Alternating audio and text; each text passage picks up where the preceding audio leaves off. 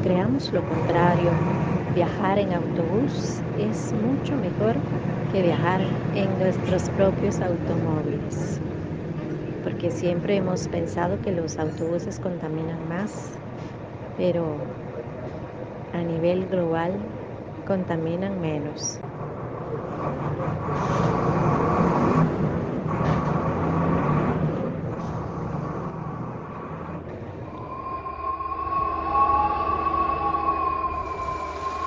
Pero escuchen, ya no estoy viajando en un autobús.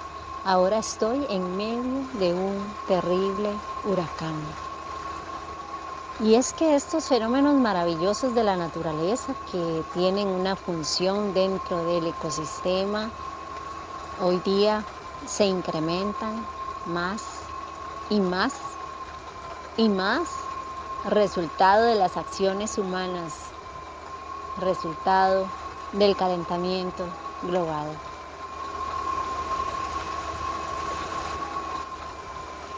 es real y pasa por el ser humano, porque el ser humano se ha encargado como de, estar contaminando y los gases y todo eso afecta en parte al planeta, entonces de ahí pienso que es por eso que, que lo produce el ser humano.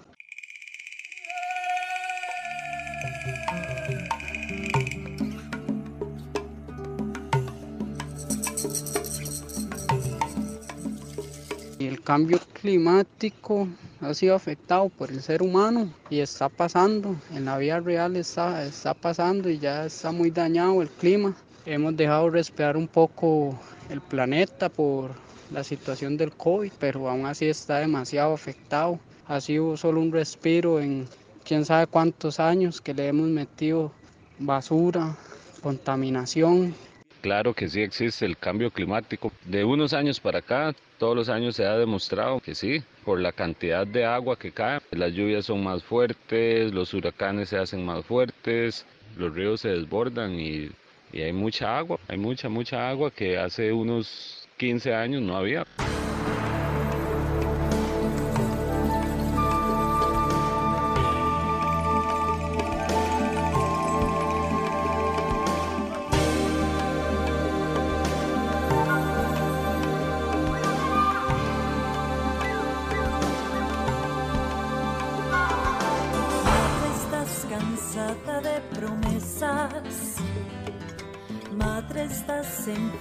Enferma de esperar, con las venas secas y un desierto en tu mirada, perdida. ¿Y quien te ha ensuciado las entrañas? ¿Quién ha desnudado así tu el cambio climático se entiende por la acción directa o indirecta que han realizado las personas alterando la composición de la atmósfera. En sí mismo se refiere a los gases de efecto invernadero que capturan el calor que viene del sol e incrementan la temperatura del planeta generando cambios en los sistemas de la naturaleza. Estos cambios se suman a la variabilidad natural que tiene el clima y pues tienen efectos adversos que impactan de manera negativa nuestras comunidades y violan los derechos humanos de las personas y afectan de manera desproporcionada a las poblaciones más vulnerables de nuestro país. Sin máscaras. Entiendo cambio climático como estas variaciones o cambios en el clima de la Tierra, ¿verdad? Y que se debe pues a causas naturales, pero también ha sufrido muchas alteraciones por la acción de nosotros los seres humanos, ¿verdad? Considero que es muy importante crear conciencia sobre los impactos que nuestras formas de vida están teniendo en el planeta Tierra y en nosotros mismos, ¿verdad? Que vivimos acá, e invitar, incentivar y también unirnos nosotros a cambiar los hábitos, como los hábitos de consumo y la manera en cómo nos relacionamos con el medio ambiente de manera pues más positiva y pues me parece muy importante también hacer llegar la verdad a la gente, porque actualmente con Internet nos encontramos con una gran cantidad de teorías conspirativas en las redes sociales, eh, donde cualquier persona puede escribir lo que quiera, se viraliza, llega a muchas personas que reciben esta información errónea, no se la cuestionan y eso pues sigue provocando que la sociedad no avance y que se siga viviendo en la ignorancia y en la inconsciencia. Para mí en lo personal el cambio climático es real y es provocado por el ser humano. El ser humano es el que está provocando estos cambios con todos sus daños.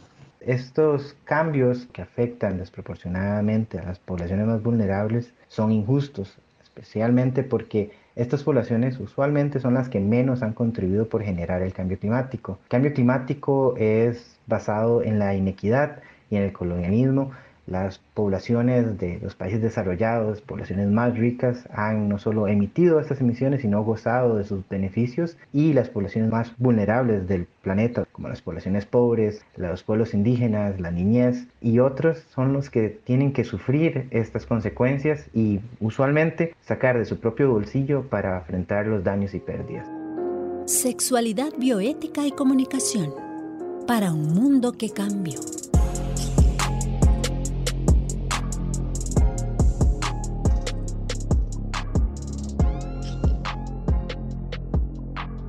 Yo creo que el cambio climático es una amenaza real, está causando mucho daño a la Tierra, está causando mucho daño al ser humano, nos está dañando esa posibilidad de relacionarnos integralmente con la naturaleza, en lo económico, en lo físico, en lo emocional, en lo espiritual y hasta en lo sexual. Ya en este momento no es tan fácil encontrar sitios con árboles, bosques donde uno pueda ir con una mujer y hacer el amor a la sombra de los árboles y bañarse en los ríos sin miedo a, a la contaminación, ya no tenemos ese contacto tan directo que teníamos en la naturaleza y con la naturaleza.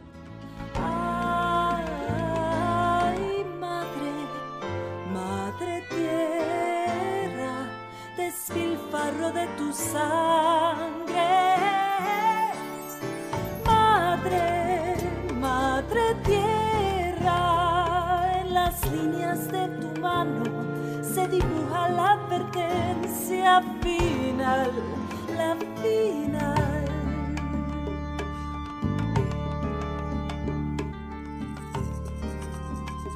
El cambio climático está muy relacionado en cómo está estructurada nuestra economía, en cómo nos relacionamos con la naturaleza. Este, eventos como una pandemia o un conflicto en el país o en una región pueden afectar levemente este, las emisiones y eso se puede ver en los reportes que hacen los países respecto a sus emisiones anualmente. Lastimosamente, aún la pandemia no nos ha hecho tomar decisiones que nos lleven a reestructurar nuestra sociedad. Y eso es parte de las discusiones que en el tema de la reactivación económica se están hablando de cómo transformar a raíz de esta crisis que se unió a muchas otras crisis. La pandemia es una crisis, la crisis climática es otra, la crisis de, biodiversidad, pero también tenemos crisis socioeconómicas que se desarrollan en nuestro país y en nuestra región de manera simultánea. Y esto nos debería dar una oportunidad de reimaginarnos nuestra economía, reimaginar nuestra sociedad, que nos lleven a hacer cambios sustanciales que sí generen una reducción sustantiva y permanente de las emisiones. Y eso, digamos, en el contexto que estamos dentro de esta pandemia es lo que deberíamos estar pensando. ¿Cómo podemos aprovechar esta, esta situación tan complicada y tan lesiva para los derechos humanos de las personas para reimaginar a nuestra sociedad hacia la sostenibilidad, hacia el bienestar de las personas y en ese ejercicio de transformar nuestro entorno, transformarnos a nosotros mismos, podemos tomar decisiones más allá de dejar de usar el carro seis meses este, porque no puedo salir de la casa, a reimaginarnos cómo podemos permanentemente tener una relación más saludable con el planeta y con nosotros mismos y nosotras mismas. Dentro de este enjambre de ciudades, ansias de poder sin previsión si tu lenta agonía no fuera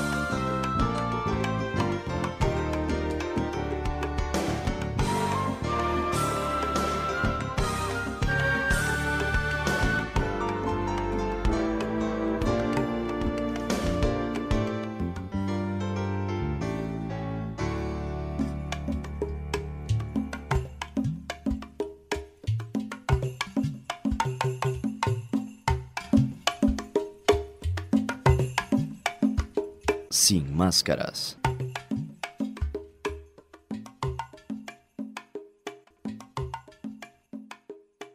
En este punto del podcast quiero comentarles que yo amo, adoro, venero a la naturaleza.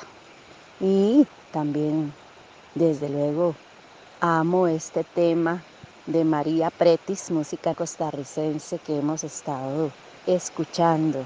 Se llama Madre Tierra y justamente hace un rescate del valor intrínseco y maravilloso de todo lo que vale esta madre tierra que es este espacio, esta casa que como dice María Pretis es nuestro único hogar. Aquí junto al río puedo observar cientos de distintos seres que coexisten conmigo aquí en la tierra y que tienen el absoluto derecho de disfrutar de ella y que no le hacen daño a la tierra. Por aquí en este momento puedo ver muchos bichitos que viven en armonía, en total equilibrio con el planeta. Y esta maravilla, esta exquisitez, esta deliciosa tierra ha hecho que miles de personas en el mundo nos preguntemos si realmente la humanidad es merecedora de este paraíso. Nos dieron esta casa maravillosa, este hogar, esta delicia, para que la disfrutáramos y para que la cuidáramos, pero la humanidad no la ha cuidado. Y entonces nos preguntamos hasta dónde, recordando el concepto de madre, hasta dónde la humanidad ha cuidado a su madre porque culturalmente se nos ha enseñado que la madre es un ser dador, que siempre está, que siempre da, que siempre ama, que siempre está dispuesta a darnos lo mejor. Pero también la humanidad, bajo ese concepto de la madre, no la respeta, porque es la madre dadora, la madre, la madre siempre dispuesta, la madre sacrificada, la madre que muchas veces pierde y entrega casi que su existencia para poder darse. Bueno, es un poco lo que le ha pasado a la Madre Tierra. Ha entregado. Nos ha dado todo y estamos acabando con ella. Y luego de meditar en esta realidad, entonces un grupo de personas en el mundo ha dicho, pues entonces veámosla como el amor, como la amante, como esa de quien estoy absolutamente enamorada o enamorado, ya no como mi madre, sino como mi amante. Y entonces nace lo que llamamos ecosexuales. ¿Y qué son ecosexuales? Son un montón de mujeres y hombres que amamos la tierra, que estamos locamente enamorados y enamoradas de ella y que así como cuando nos enamoramos de una persona queremos cuidarla, venerarla, amarla, disfrutarla, sentir el placer de estar con ella, pero no dañarla. Y ese placer incluso llega a lo sexual, a lo erótico. Y yo sé que suena muy loco, pero, pero es real, es real. Existen miles de personas ecosexuales en este planeta. En este periodo que hemos estado en nuestros hogares, hemos visto en redes sociales cómo nuestra parte más sensible ha brotado y pues esto ha incluido la naturaleza, los otros seres vivos, nos ha hecho recordar que no somos los únicos y dándole un giro ahora hacia la ecosexualidad, pues podemos pensar en el placer que ha generado a todos nosotros y nosotras el ver paisajes, el ver los demás seres vivos apropiándose del espacio que es de todos y todas. Hay diferentes formas de hacer el amor o ser amante en la naturaleza, porque como vos lo dijiste, este movimiento surgió ya hace unos años y pues ha ido tomando diferentes matices. Este tema de, de, hacerle el amor a la naturaleza, que es un movimiento que tiene alrededor de 15 mil personas al, a lo largo y ancho de este planeta que han dicho sí, me caso, sí, asumo el compromiso y disfruto mi sexualidad con los diferentes recursos naturales.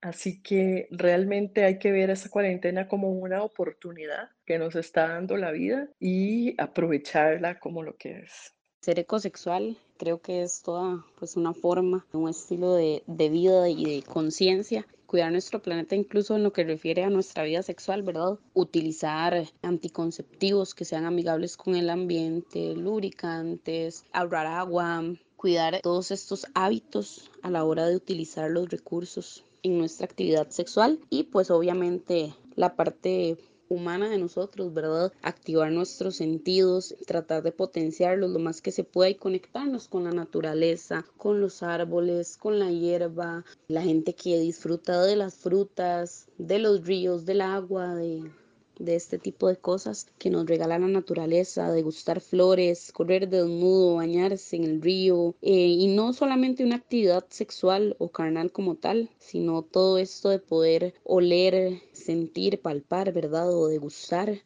y pues conectarnos y reconocer que, que el cambio y que salvar al planeta está en las manos de todos y todas nosotras.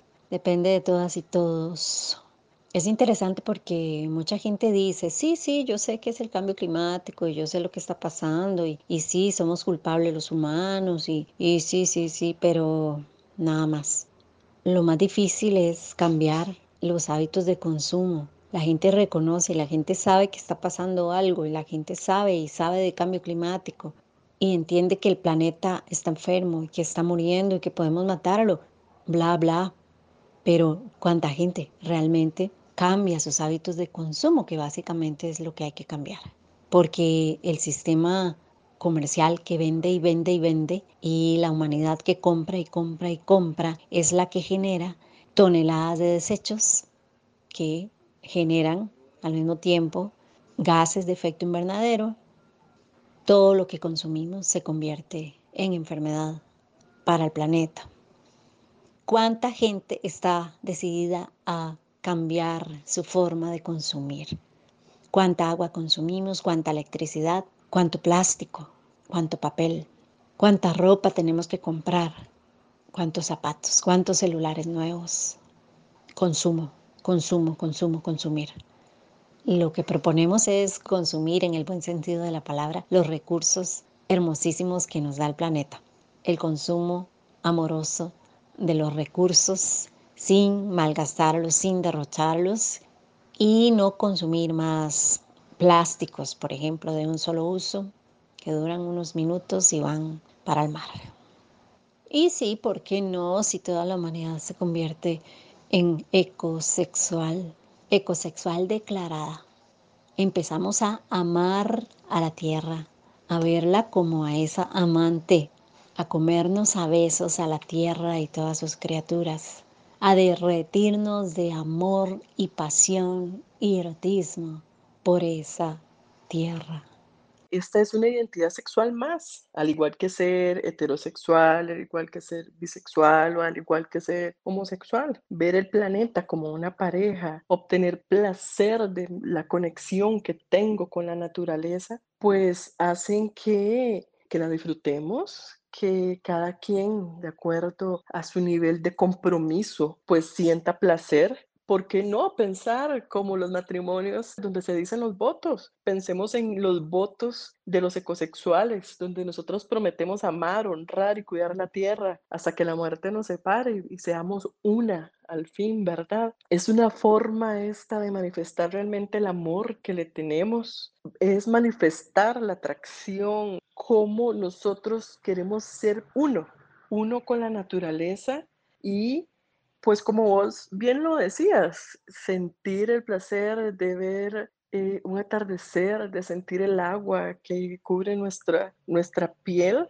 realmente eh, es, es un movimiento que a nosotras como amantes de la naturaleza, como protectoras también de la naturaleza, pues nos encanta que exista porque necesitamos hacer cambios reales. Creo que esta situación que estamos viviendo eh, a muchas personas nos está abriendo los ojos de cómo el mismo planeta nos está diciendo ya, o sea, hay que parar, hay que poner un hasta aquí y tenemos que modificar la forma en que hemos venido viviendo porque realmente no es la idónea. Entonces, pensemos como en las parejas, que en algunas ocasiones muchos y muchas dicen, démonos un tiempo, pensemos, eh, reflexionemos, pues ese es el tiempo que nos estamos dando con, con nuestra amante, con la, con la naturaleza, un tiempo para reflexionar, para pensar y para modificar la relación que estamos teniendo. Sin máscaras. Sin duda alguna, somos seres relacionales. Y cuando decimos que somos seres relacionales es porque somos seres en relación,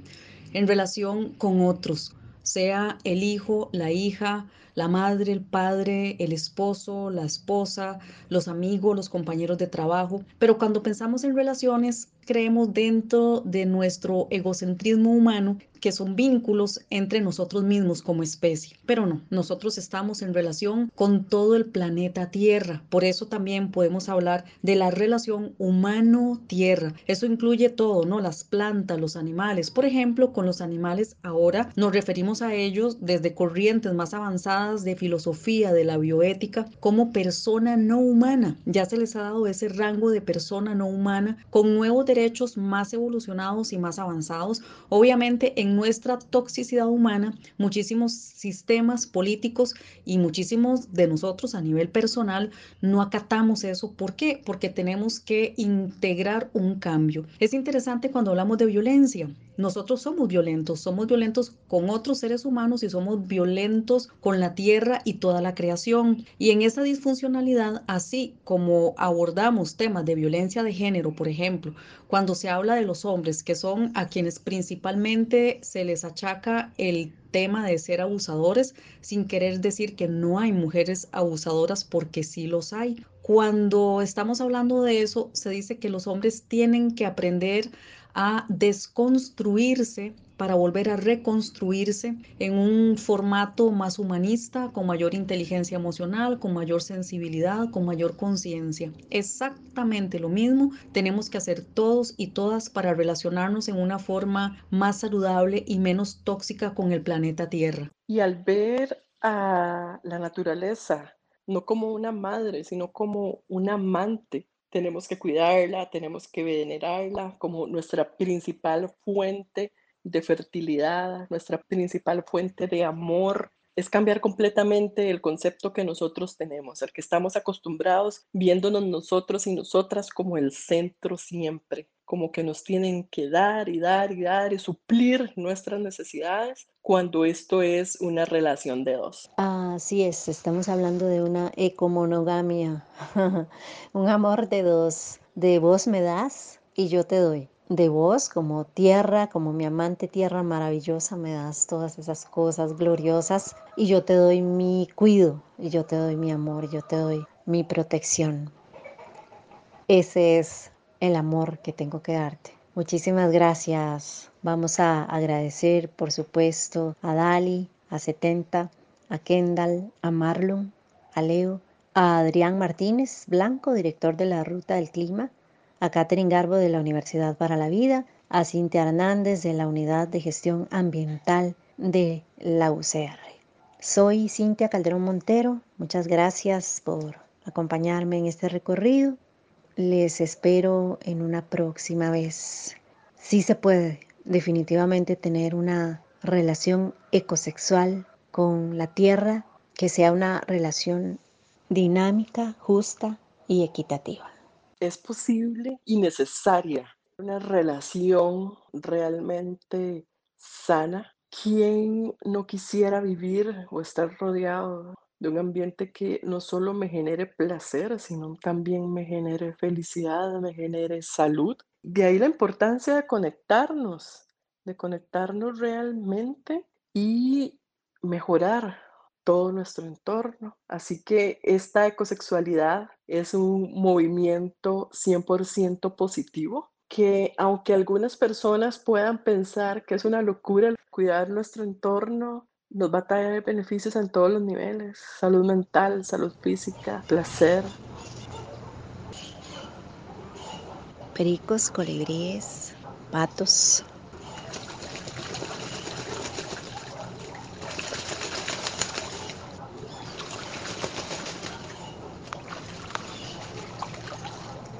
Mariposas cuyas alas no podemos escuchar, pero que se escuchan y que forman parte de este cántico.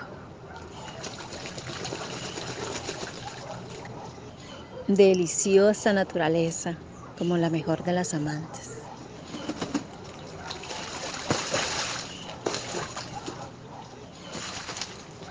Esa es la felicidad de los animales, la hermosa, exquisita, maravillosa, impresionante naturaleza.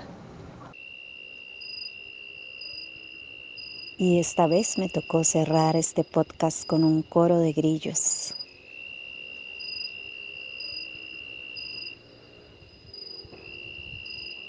Un paisaje nocturno espectacularmente hermoso, frío y musical.